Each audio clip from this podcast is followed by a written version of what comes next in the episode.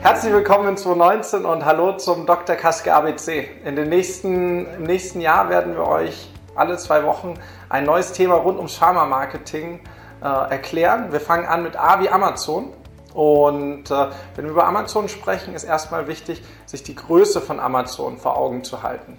Mit einer Marktkapitalisierung von 750 Milliarden Euro ist äh, das Unternehmen nur interessiert an Chancen, die richtig viel Umsatz bringen. Dementsprechend spannend ist natürlich der Pharmamarkt und dort besonders spannend das verschreibungspflichtige Geschäft. Aktuell haben wir hier im digitalen Bereich erst einen Marktanteil von 1,5 Prozent. Eine Tatsache, die sich mit Einführung des E-Rezeptes sehr wahrscheinlich ändern wird.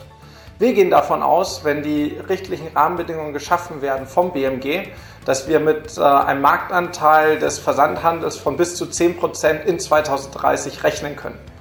Wenn ihr diese Prognose im Detail nachverfolgen wollt, könnt ihr, könnt ihr euch das äh, im Download-Bereich äh, kostenlos runterladen.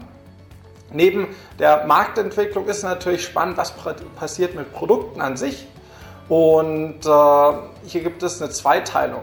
Im RX-Bereich ist unwahrscheinlich, dass Amazon etwas macht, das zu weit weg ist vom Kerngeschäft. Und ein verschreibungspflichtiges Medikament ist weder eine Commodity, wie zum Beispiel Batterien, die Amazon vertreibt, oder ein strategischer Türöffner, wie die Amazon Alexa äh, Lautsprecher.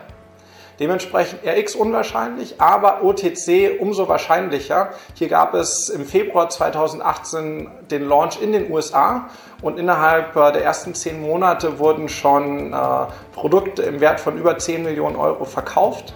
Es sind äh, 60 Produkte, die es bereits in den USA gibt und wir gehen davon aus, dass spätestens in der zweiten Jahreshälfte 2019 diese auch in Deutschland kommen werden. Darüber hinaus gibt es viele weitere Dinge, die Amazon aktuell im Pharmamarkt schon macht bzw. plant. Und äh, wenn ihr diese im Detail nachvollziehen wollt, findet ihr unten in der Beschreibung einen Download-Link zu unserer Studie zu Amazon und dem Pharmamarkt. Und wir wünschen ganz viel Spaß beim Lesen.